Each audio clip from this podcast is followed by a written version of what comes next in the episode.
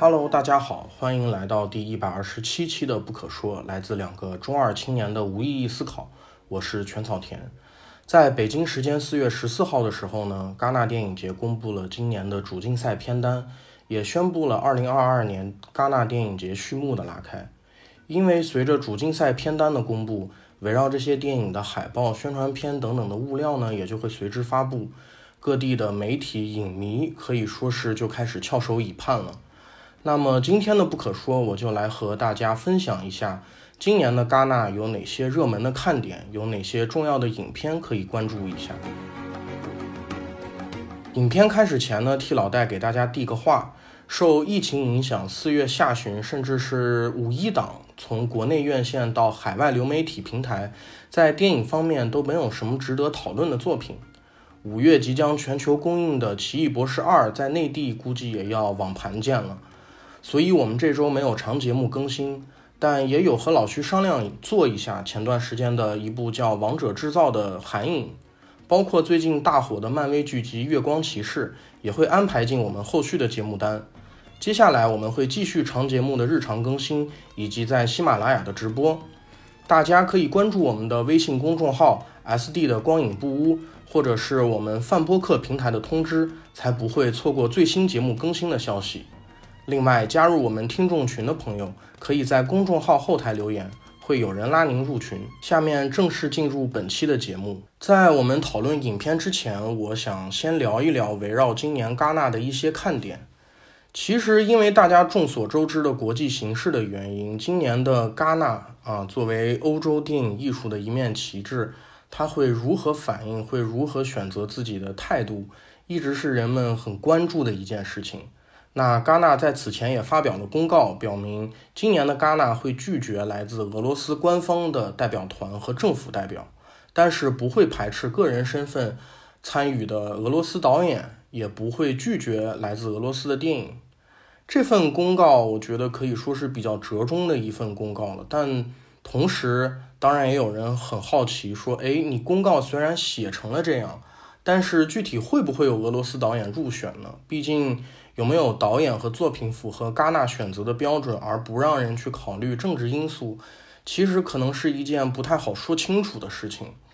那在戛纳公布了主竞赛片单之后，我们也是发现啊，确实有一位俄罗斯导演的作品入选了主竞赛，那就是基里尔谢列布连尼科夫的《安东尼娜》。可以说，戛纳恰好还是实现了之前公告里面的说法。那谢列布连尼科夫可能大家对这个名字会比较陌生，但他绝对是属于对于戛纳的舞台来说非常够格的一位导演。关于他本人和这回的作品，其实里面还有非常有意思的东西。之后我会在聊片单的时候再跟大家详细的分享一下。另外一个可以说是有一些突发的事情，也很有意思，就是之前一直在传的是戛纳邀请了伊朗导演阿斯哈法哈蒂。也就是一次别离的导演来担任今年戛纳的评审团主席，据说这个事情基本上已经确定下来，就是等官方的公布了。但是就在前不久，阿斯哈法哈蒂在伊朗国内被起诉，是因为他去年的新作《一个英雄》抄袭了他学生的一部纪录片。这个事情具体就是他的学生围绕着当时的一个社会热点事件拍了一部纪录片，然后这个事件后来也是一个英雄的故事原型。那之前有一些报道说是法哈蒂已经被定罪，会面临牢狱之灾。但是据我调查了解，就是这个事件目前应该还没有一个最终的定论，就是法院目前还是在进行调查的。具体法哈蒂之后会有没有这个牢狱，或者说会被定什么样的罪，目前还是没有一个最后的定论的。那么戛纳也是因为这个，所以今年迟迟都没有公布主席的人选。那评审团主席其实是非常重要的，因为戛纳的评审机制决定了金棕榈的归属，其实多少逃不开主席的个人的品味，所以这个事情也是大家现在非常关注的一个焦点。目前围绕这个事情，呃，其实是有很多不少的小道消息，有的说是戛纳联系了佩内洛普·克鲁兹，但是又说是因为佩内洛普目前正在迈克尔曼的法拉利的片场，所以来不了。然后又有消息说他其实会来，但是他不会是主席，只是一个评委当中的一员。然后还有另外一则小道消息是让我个人非常非常激动的，就是意大利当地的一个报纸爆出今年的主席会被换成保罗·托马斯·安德森。啊，关注这个节目的听众朋友可能应该知道，就是我本人是一个非常非常狂热的保罗·托马斯·安德森的粉丝，所以这个消息也是一下就让我非常非常的激动啊！这个消息我觉得就是从我的私心角度来讲，我觉得它是有一定可能性的。毕竟 PTA 去年刚推出了新片，眼下据我所知并没有什么开拍的项目，所以它时间上应该是有这个宽裕的。然后导演的地位上面，PTA 当然也是非常够格，所以我非常非常的期待。当然，最终结果会如何，还是需要等戛纳的一个官方的公布。但是我的态度啊，就是搞快点儿。然后另外一个很多人在吐槽的事情，就是戛纳宣布今年和抖音展开了一个合作，其中包括在电影节期间的全方位的宣传互动，包括后台和红毯的一些采访、互动的短视频。也是意在让公众可以近距离的参加到电影节当中来。这个合作还包括一个抖音的短片节，号召大家用抖音拍非常短的，大概三分钟的短片来参赛。这个比赛的评委主席之前已经公布了，是柬埔寨的导演潘里德。这个戛纳和 TikTok 的合作，很多人可能觉得非常的惊讶，觉得哎，戛纳你不是瞧不起这些流媒体吗？你不是瞧不起网飞吗？你不是从来都不收网飞的电影？你这个从来都看不起这些呃新时代的这些玩意儿？为什么现在啊突然搞了一个和 TikTok 合作的东西？甚至于我看很多人非常的这个震惊，他惊呼这个戛纳是不是堕落了？是不是这个？电影艺术的殿堂跑去跟短视频同流合污了，我觉得可能也未必吧。这个就是我个人觉得，其实戛纳在这里的态度就是，他还是把抖音更多的看作一个类似于推特、Instagram 这些啊国内不能提的这种社交网络，他想要的其实是一个社交属性。去把戛纳和那些在场外没有办法参与到戛纳当中来的普通影迷、普通观众的距离去拉近。如果有幸去往戛纳的人，可能会见过，就是在戛纳电影宫的外面，会有无数的人举着一张牌子，说我想要哪个哪个电影的邀请函和门票，可不可以？呃，谁能把那个证证件借给我，让我进去看一场某某电影？在外面会有无数的人排在那边举这样的牌子，就是呃。他没有把抖音看作一个电影平台，更多的是去跟外面的影迷和公众交流的一个平台。至于这个 TikTok 的竞赛单元，其实我觉得这个更像是一个附加的东西了，它就是一个大家一起来玩的一个项目，它并不是一个特别严肃和认真的电影比赛项目。那很多人还。提到说，戛纳，你既然可以跟抖音合作，为什么你还不接受 Netflix 的电影？你为什么网还是不愿意跟网飞达成一个合作？这个问题其实，呃，它并不完全是戛纳跟网飞之间的问题，因为这个问题的起源其实是因为法国的电影院线，就是法国的电影协会对于网络平台它所要求的线下窗口期是非常非常长的，它的要求是三十六个月。也就是说，一部电影要在法国电影院首映之后三年再登陆流媒体，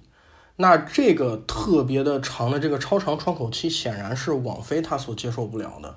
而入选戛纳的影片又首先要满足在法国的电影院可以放映，所以这个矛盾的核心其实是在网飞和法国电影协会。而戛纳更像是被架在中间，他自己没有办法做出一个选择，所以并不是戛纳在主观上排斥网飞，而是这中间涉及的这些协议没有办法通过。而这项协议其实它并不是完全无法缩短的，那就是网络平台本必须投入到支持法国本土电影的工作当中，他要对法国本土的电影行业进行投资和支持，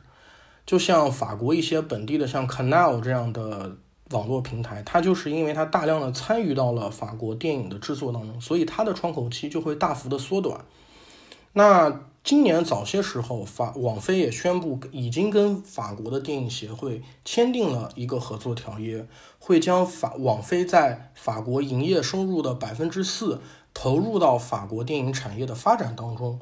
由此带来的呢，就是网飞的窗口期会缩减至十五个月。那之后如果合作继续发展，最后是可以缩减到六个月的。那所以我们也可以预期，可能在不远的将来，可能在未来几年的戛纳，随着网飞跟法国电影的合作如果有进一步的深入，那网飞的电影是很有可能会参与到以后戛纳的主竞赛当中的。那回到我们今年的戛纳主竞赛单元的片单，今年的片单可以说也是惊喜非常的多，用一句话来形容就是大师出山，有许多可以说是已经久违多年的导演推出了新片。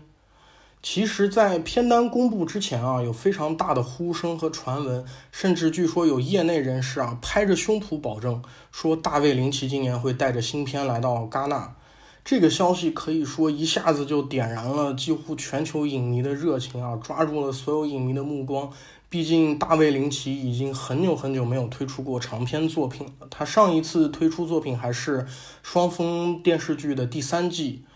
这个消息一出来，就是大家就可以说非常激动啊。但很可惜，最后这部片子也没有出现在呃片单里面。甚至据说有人去找到林奇本人求证，然后得到的答复是他根本没有在做一部新片。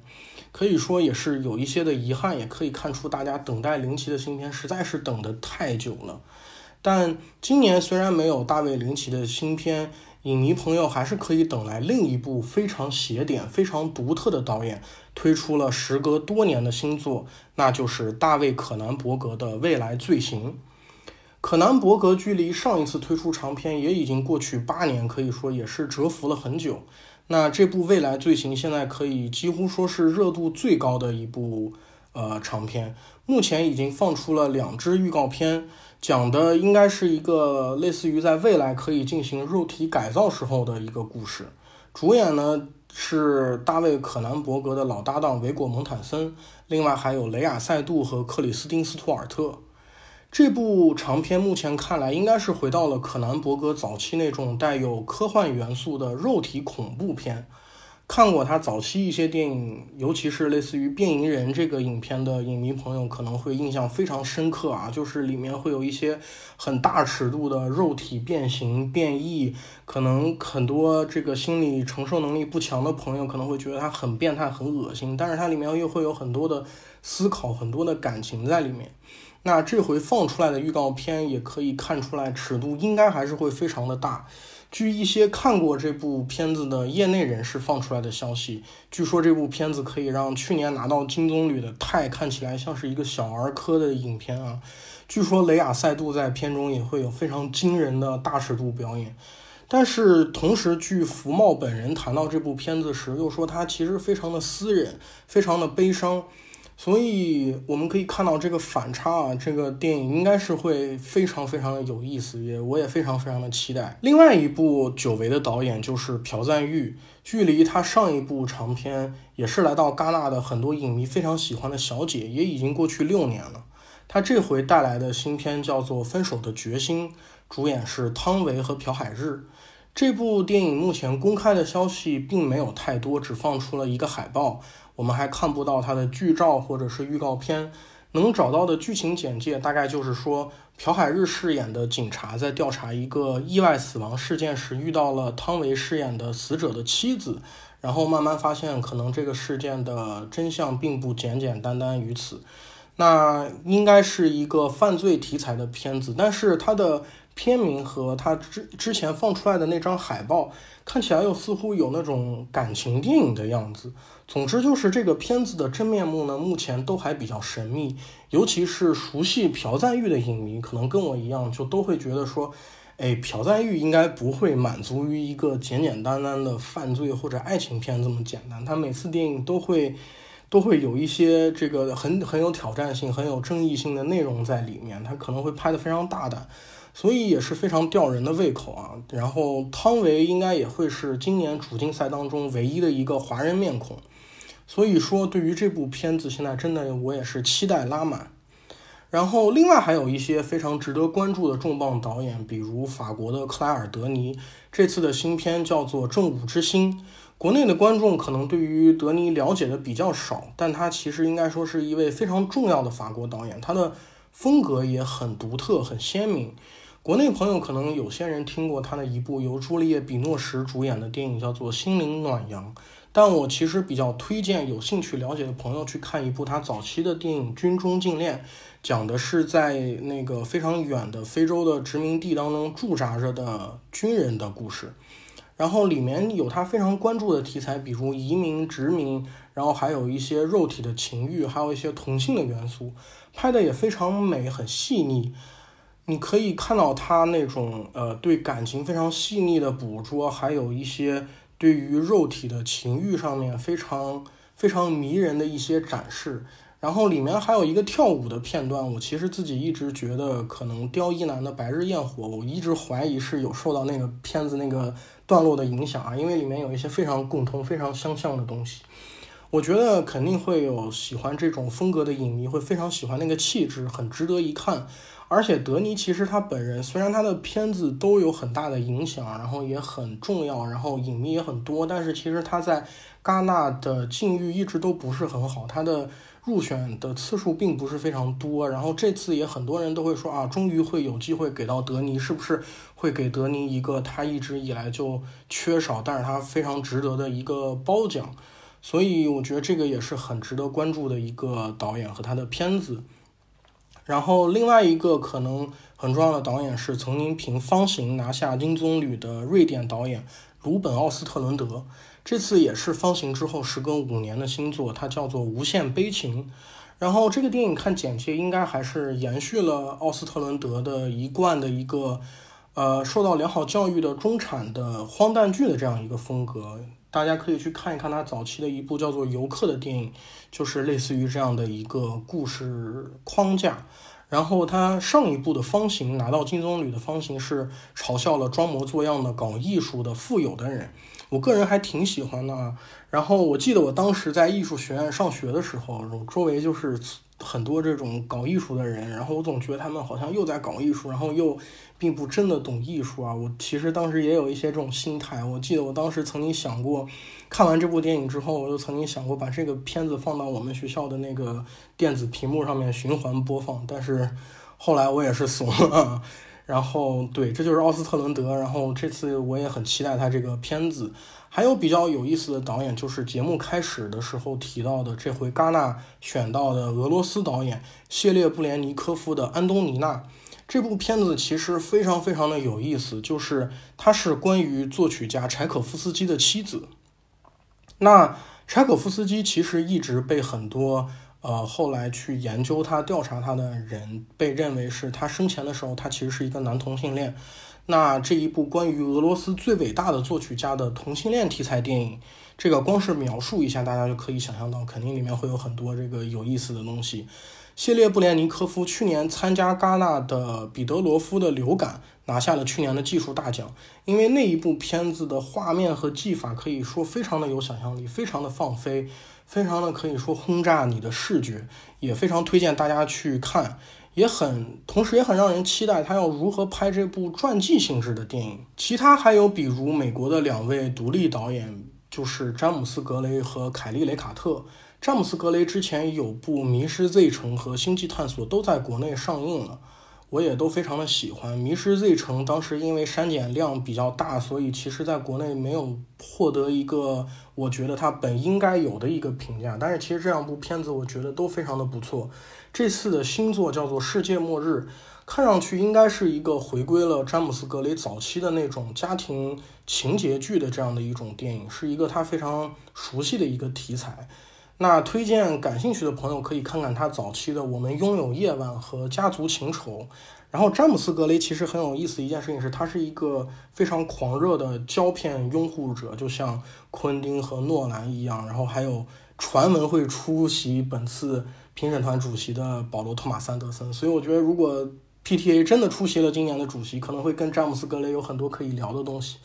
然后，凯利·雷卡特也是一位我个人非常喜欢的导演，他这次的新作叫做《好事将近》，主演呢也是凯利·雷卡特的老搭档米歇尔·威廉姆斯。可能有一些影迷知道他们之前的电影《某种女人》和《米克的进入》，讲述的都是西部时期的女性，很有意思，很推荐大家去看。凯利·雷卡特的前作叫做《第一头牛》，我个人可以说非常非常的喜欢。它讲述的是在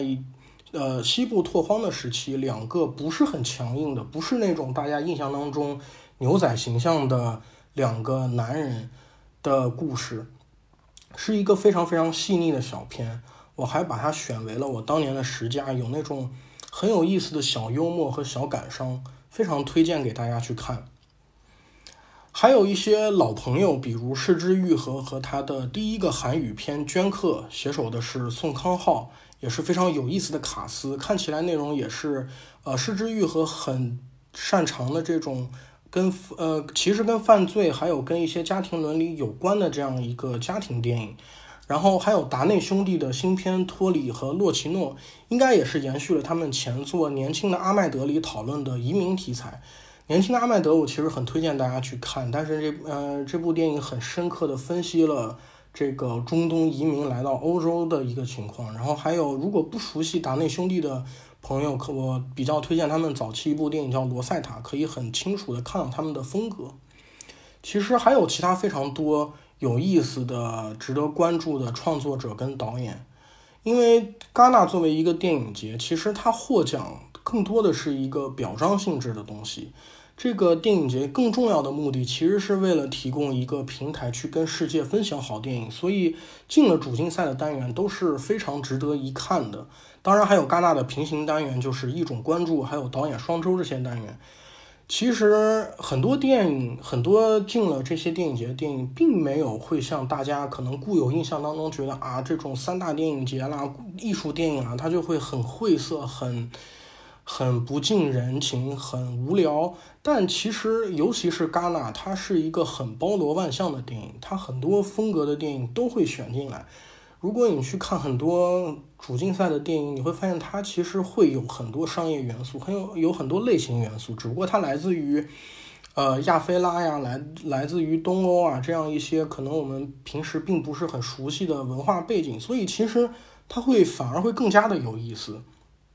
所以很推荐平常关注电影节比较少的朋友可以去稍微的了解一下，因为很有可能你就会遇到你喜欢的拓展你电影视野的片子。你可能看完以后会觉得，哎，电影它还可以这样拍，或者说，我之前完全没有想到，就是这种也很不错。然后你可能也会觉得说，哎，我之前不知道我会喜欢这种，但是好像也还不错。就是你可以。了解更多的电影，同时你也有可能了解更多的关于你自己的喜好、你自己喜欢的东西。我觉得这也是看电影非常大的一个乐趣。今年长片单元也是很遗憾，没有华语片的身影。这两年华语片参加三大的次数确实是比较少的，也是一个很大家很遗憾，但是也很关注的一个事情。里面很多这个技术原因啊，大家可能也就已经都比较熟悉了。其实。戛纳的选片并不是一个大家说把成片我们做完了，然后去网上投稿，或者说我投稿投进去，然后人家选的这样一个机制。很多时候入围的电影是从很早期就已经开始洽谈了，比如说在拍摄和剪辑的过程，就会给选片人去投一些样片和片段之类的，然后大家就会有一些商讨，因为可能。呃，双方会觉得说啊，这个片子可能非常好，基本上就可以选中，或者说可能觉得，哎，这个片子它可能类型或者说它的方向太过于的怪异或者怎么样，然后它太过于先锋，可能它不适合主竞赛，但是我们可以把你送到平行单元里面去，或者说，哎，两边也可以说，哎，你这个片子可能它的某些风格并不适合戛纳的路线，但是可以推荐你去准备去投威尼斯或者去投柏林。但是因为众所周知的原因，国内电影基本上都要到最后拍完，全部都弄完，送了审，拿到标，他才能决定我今年是否可以把这个电影带去海外的电影节。所以这个商谈显然就会变得更加的复杂，条件也就会变得苛刻，可能两边谈论的时间都会变得非常短。再加上过去几年其实出现过几次类似于这个送到了电影节，但是已经公布了入选，但是最后因为技术原因没有办法放映，只能退出的情况，所以搞得两边其实都很头疼。所以现在想要有电影国内的影片去往三大，肯定是比较艰难的。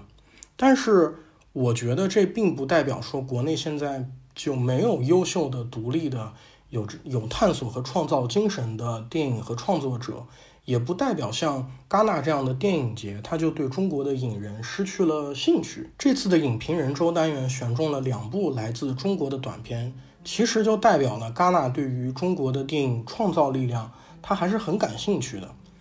那也很希望未来的环境变化可以给予中国的优秀电影更多的机会，因为交流和展示永远是创作者和观众都共同期盼和需要的。这种欲望它是很强烈的，它不会，也不应该被轻易的消磨掉。以上就是本期不可说的戛纳前瞻了，希望能给大家一个关于今年戛纳看点和主要影片的一个概况。也很推荐大家去找来这些导演的影片去看一看，希望之后戛纳电影节召开的时候，我再有机会来跟大家再做一个分享。那感谢大家的时间，我们下期再见。